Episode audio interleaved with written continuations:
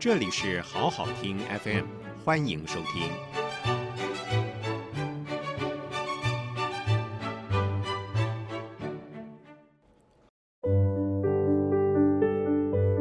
欢迎收听午后文学馆，《脂肪球》。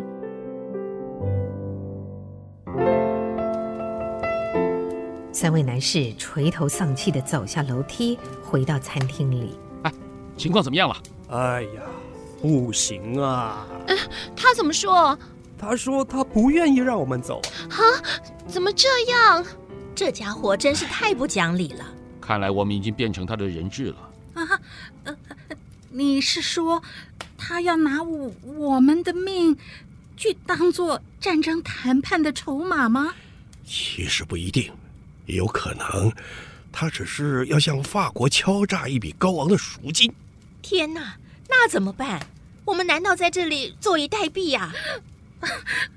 我我们只是一群手无寸铁的小老百姓啊！冷静，冷静一点，大家先不要激动。仔细想想，如果普鲁士人真的要打这个鬼主意，我们还能够在托特里里外外到处乱走吗？那那位先生，你刚才不是也出去买酒了吗？呃呃呃，对，没错。那这样就更令人搞不懂了啊！他到底要留我们到什么时候啊？餐厅里弥漫着不安的气氛，旅客们对普鲁士人这种奇怪的举动完全不能理解。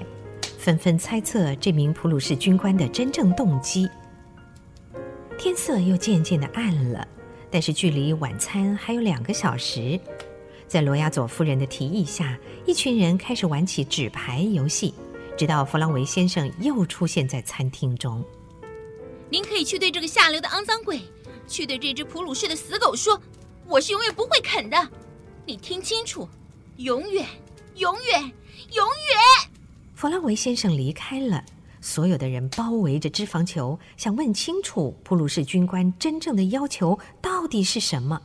脂肪球原本坚持不肯松口，后来被激得受不了了，大声的叫着：“他要怎样？他要怎样？他要跟我睡觉！”听见脂肪球这么说，格吕德立刻把手中的啤酒杯砸得粉碎，接着是所有旅客共同愤怒的抗议。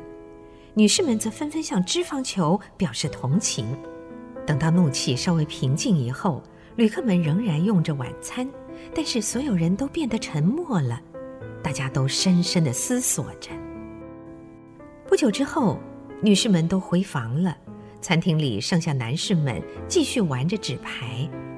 后来，客店老板弗朗维先生也被邀请加入了。因为大家都想试试从弗朗维先生口中探出可以用来对付普鲁士军官的方法，但是弗朗维先生从头到尾只是看着他自己的牌，什么也没有透露。哎，打牌啊，先生，打牌打牌！哎，发什么呆呀？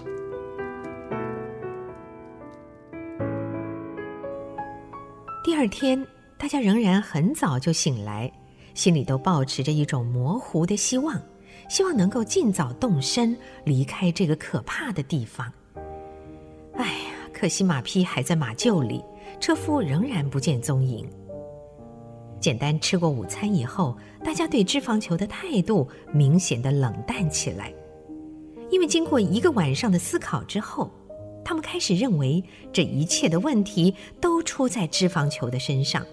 可是谁也没有把这话说出口，还维持着一种表面上的和谐。哎呀，闲着也是闲着，我们不妨哈出去走走。嗯，也好。不过天气很冷，大家要小心，别着凉了。小兄弟，你也一起来吗？不了不了，我怕冷，我还是留在这里烤火吧。一行人走在托特街上。女士们走在前面，男士们走在后面。天气比他们想象中的还要寒冷些，每个人的鼻子和耳朵都冻僵了，双脚踩在雪地上也比平常要更加疼痛。我的老天哪，这什么鬼天气啊！哎呀，这什么鬼地方啊！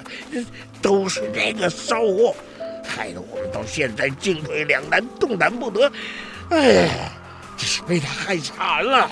你的心情啊，我明白，但是我们绝对不能强迫一个女人做出如此痛苦的牺牲，除非她是自愿的。哎呀，再忍一下吧。伯爵大人，坦白说，忍耐的功夫我是有的。问题是，我现在有点担心，如果法军从迪埃普港往内陆反攻的话，托特这里势必成为战争的前线。到时候我们的处境恐怕会比现在更加危险啊！不是我不能忍，实在是时间不等人呐。干脆，我们啊，放弃马车，我们步行逃走。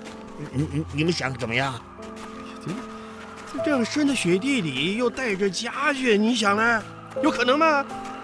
好吧，好吧，就算我们逃走了，敌人只要十分钟就能追上我们，到时候啊。我们就真的要变成俘虏了，那情况绝对比现在更糟啊！打消逃亡的念头之后，一行人回到客店，安安静静的吃完晚餐之后，就各自回房休息了。隔天早上，脂肪球独自一人离开客店，去参加他孩子的洗礼。脂肪球一走，所有的人便相互看了一下，随后把椅子靠拢来开会。因为大家都深深感到，毕竟非有所决定不可。哎，我有一个想法，我们向普鲁士军官提议，把脂肪球一个人留下来，那其他的人都放走。你们认为这可行不可行啊？嗯，嗯哼，我值得一试。哎，不过要谁去说呢？我看呢、啊。还是请客店老板出来比较适当。大伙儿同意了罗亚佐先生的意见，便委托弗朗维先生前去交涉。但是弗朗维先生立刻被普鲁士军官赶出门外。你们的事情我办了，可是军官说，在他开出的条件没有获得满足之前，所有人都要留在这里。不行，我们不能老死在这里。我必须说。这个婊子的职业本来就是要跟男人干这事儿，所以我觉得他没有资格去选择接受或者是拒绝哪一个人。哎，他在鲁昂有挑过吗？没有啊，他连车夫都能接受。这事儿我很清楚，因为县政府的车夫都来我店里买酒，我一清二楚。结果偏偏今天我们遇到难关，需要他为我们挺身而出的时候，却装模作样起来。这混账东西！我说啊，这位普鲁士军官想的还比较周到呢。我相信他一定更喜欢我们三个人其中一个，但是为了尊重有夫之妇，他只好委屈选择了这位风流女子，而且还愿意等上那么多天。哎呦，君子啊，各位，这真是个君子啊！你们想想吧，他是这里的老大，他只要轻松的下个指令。让他的士兵把人押进去，不就结了？还需要这么大费周章吗？哎呀，哎呀，这真是太可怕了！哎哎，夫人夫人，千万不可造进。这事儿啊，还得用智取，必须使那女人打定主意，自愿去才行啊。除了歌律德坐得远远的，摆出丝毫不感兴趣的表情之外。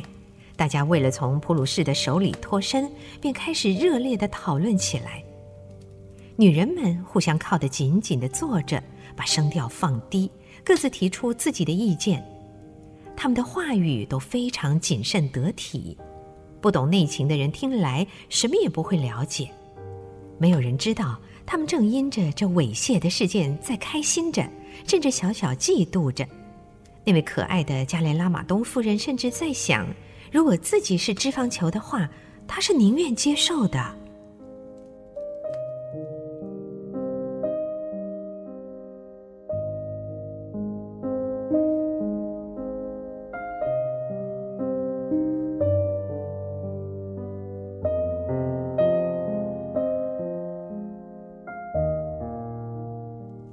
不久之后，脂肪球回来了，伯爵轻轻地嘘了一声。所有人听到之后都抬起眼睛，看见脂肪球正站在屋内，于是每个人都闭上了嘴，但一时也没有人想得到要跟脂肪球说些什么。好半天，第一个开口的人是布雷威尔伯爵夫人。凭她在沙龙里口是心非的习惯，这个小场面她还应付得来。哦，亲爱的，你回来了，如何？洗礼有趣吗？谢谢您的关心，那真是令人难忘的洗礼。虽然普鲁士跟我们还在打仗，但是在这里，我看见每个人脸上显露出的笑容，那真是给足我勇气跟信心。接着，我们一起唱了诗歌，一起祷告。啊，我也在祷告词里提到了你们各位，毕竟我们也共同遭遇了那么多事情。那偶尔做做祷告也是相当舒服的。哦，是吗？我也很喜欢诗歌，它往往能让我的心情平静下来。我也很高兴你有了更大的勇气与信心。女士们，你一言我一语的说着言不由衷的话，对脂肪球表现出不寻常的亲切关心，而这正是他们计策的一部分，目的是要让脂肪球以后更信任他们的意见，并且愿意听从。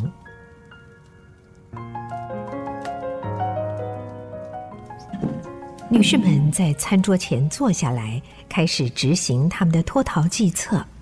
唉。没想到这一趟旅程竟然这么久啊！啊，谁知道呢？以前总觉得家里头闷，一有机会就想往外跑。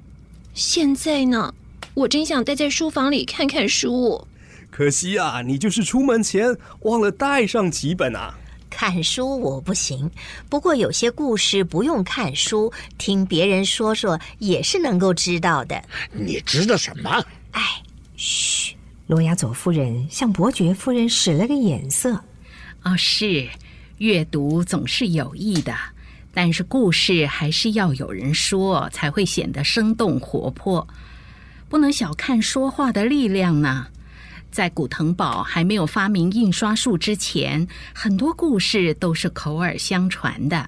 既然呢，我们还有时间，不如啊，请加雷拉玛东夫人为我们讲几个故事，好不好？好啊，我也很喜欢听故事。嗯，好。呃，说起古老的故事，我想起了朱蒂斯。加雷拉玛东夫人开始说起历史上的伟大女性故事，特别是为了成就大事而自我牺牲的女性。大家也随之附和，引证了所有曾经以自己的身体作为制胜手段，或者为复仇和忠义而牺牲自己贞操的女性。脂肪球一语不发。不久之后，弗兰维先生出现了。咳咳，普鲁士军官，要我请问伊丽莎白·洛塞小姐，您是不是仍然没有改变心意呢？没有。脂肪球拒绝了普鲁士军官的要求，气氛突然变得有些尴尬。真是谢谢加雷拉马东夫人，让我们听了不少精彩的故事。哎。我怎么觉得这些故事都有点类似啊？你，你真的很笨。哎，奇怪了，你干嘛骂人呢？你不说话，没人当你哑巴。好了好了，就别在大庭广众之下吵了吧，这里还有修女在呢。对了，请容许我的失礼，不知道是否能请教修女，圣者生活最伟大的行为是什么吗？哦。许多圣者啊，都做过一些在俗人眼中等于犯罪的事，但是只要他们是为着神的荣耀，或者为同胞的幸福而做出那样大逆不道的事，呃，教会啊，都能毫不困难地赦免他们。毫无疑问的，修女的这番陈述明确地支持着他们的计策。照他的意见，只要动机值得嘉许，任何事情都不会触怒上帝。布雷威尔伯爵夫人听到修女这么说，心里觉得特别的欣喜，因为她没有料到，连如此神圣的权威都支持她的目的胜于手段的解释。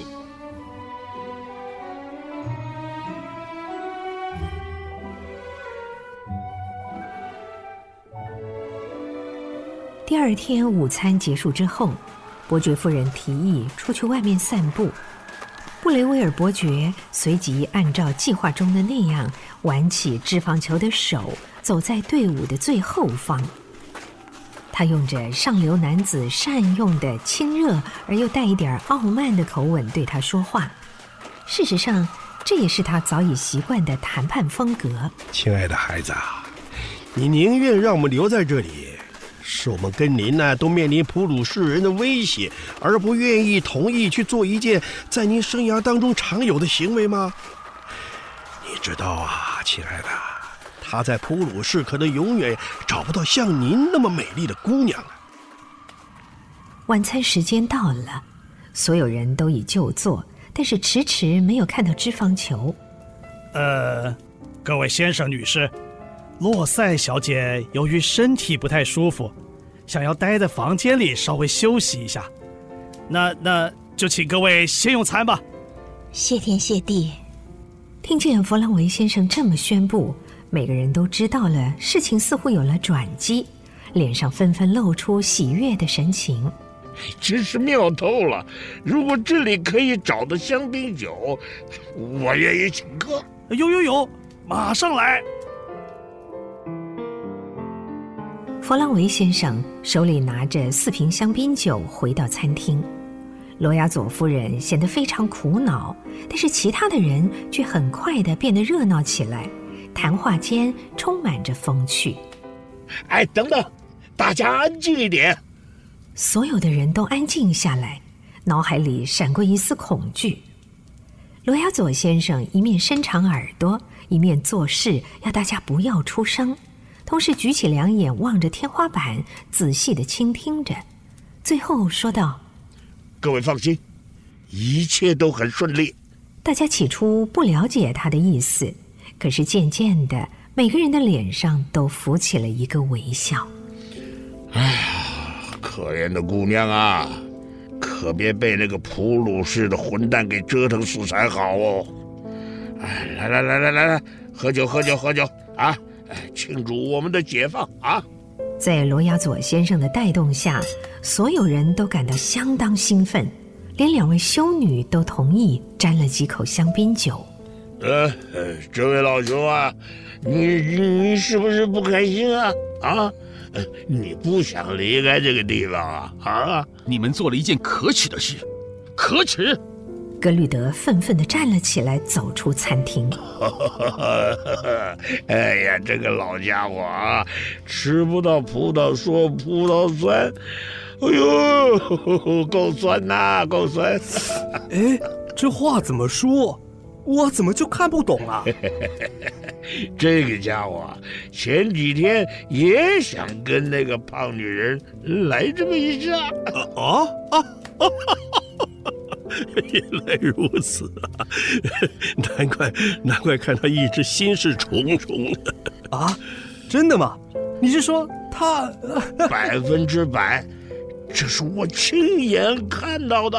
哦，那那女的，她拒绝了，拒绝了。呃，因为普鲁士人就在隔壁房间啊！哦、妙！天哪，真有这样的事啊！我发誓，我没有乱说啊，一切都是亲眼得见为凭，所以呃，你们看懂了吧？啊，他笑不出来了。只要是穿军服的，管他法兰西人还是普鲁士人，对他来说都是一样啦。第二天，冬季的明朗太阳把雪照得炫人眼目。雪地上，一辆六匹马拉着的马车已经准备妥当，车夫坐在驾驶座上抽着烟斗。旅客们围在马车的四周，喜气洋洋地安排着旅程所需要的食物。早安，夫人。加里拉玛东夫人点点头之后，就迅速上了车。在车上，大家都装作没有看到脂肪球，一副不认识他的样子。哎，加雷夫人，您认识艾特埃尔夫人吗？啊，认识啊。她是我的朋友。真好，多可爱的一位女性啊！是啊，可爱极了，歌声好听，这场又仗画的一手好画。虽然说普鲁士占领了我们的城市，一副像是胜利者的样子，但是我听说柏林的股市情况很糟哦，跌得一塌糊涂。这个啊，我也有耳闻。我还听说他们普鲁士政府要跳过银行这一关，直接向人民推销战争债券呢。哎，我看普鲁士银行也不见得会那么容易求上您降临，从至高的天庭放射你的光明。车上的人不着边际地聊着，两位修女把腰带上的长念珠拿在手里，一同画着十字。一旁，罗亚佐先生和罗亚佐夫人玩着纸牌，格律德则是沉思着，一动也不动。哦，肚子有点饿了。来吧，我早就准备好了。罗亚佐夫人解开包裹，将冷牛肉切成薄片以后，两个人就一起吃了起来。我们也来吃点东西吧。布雷威尔伯爵夫人也解开包裹，哎，嘿，我瞧瞧，哎呦，红烧兔子，哎，还有一份哎呃乳酪，哎呦，哎哎哎，两位修女，您准备了些什么？哎，哎呦，哎，蒜味香肠啊！哎呀，好。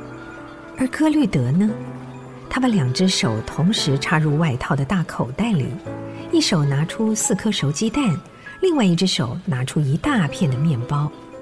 来不及准备食物的脂肪球，只能冷冷地看着这些人若无其事地吃着。他满怀怒气，张开了口就要骂出来，可是愤怒勒住了他的喉咙，一句话也说不出来。他想起了那盛满了食物的大篮子，那两只油花花的嫩鸡，想起了他的四瓶葡萄酒。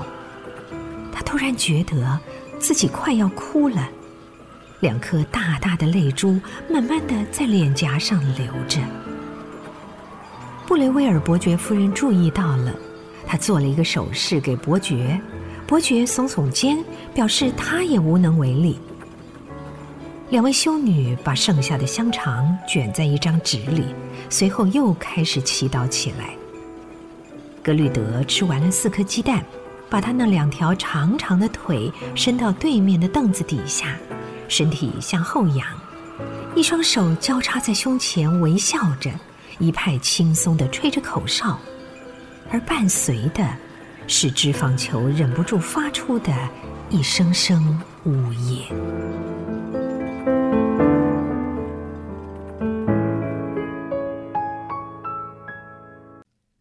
谢谢收听，请继续关注好好听 FM，记得帮我们分享给您的亲友。祝大家平安健康。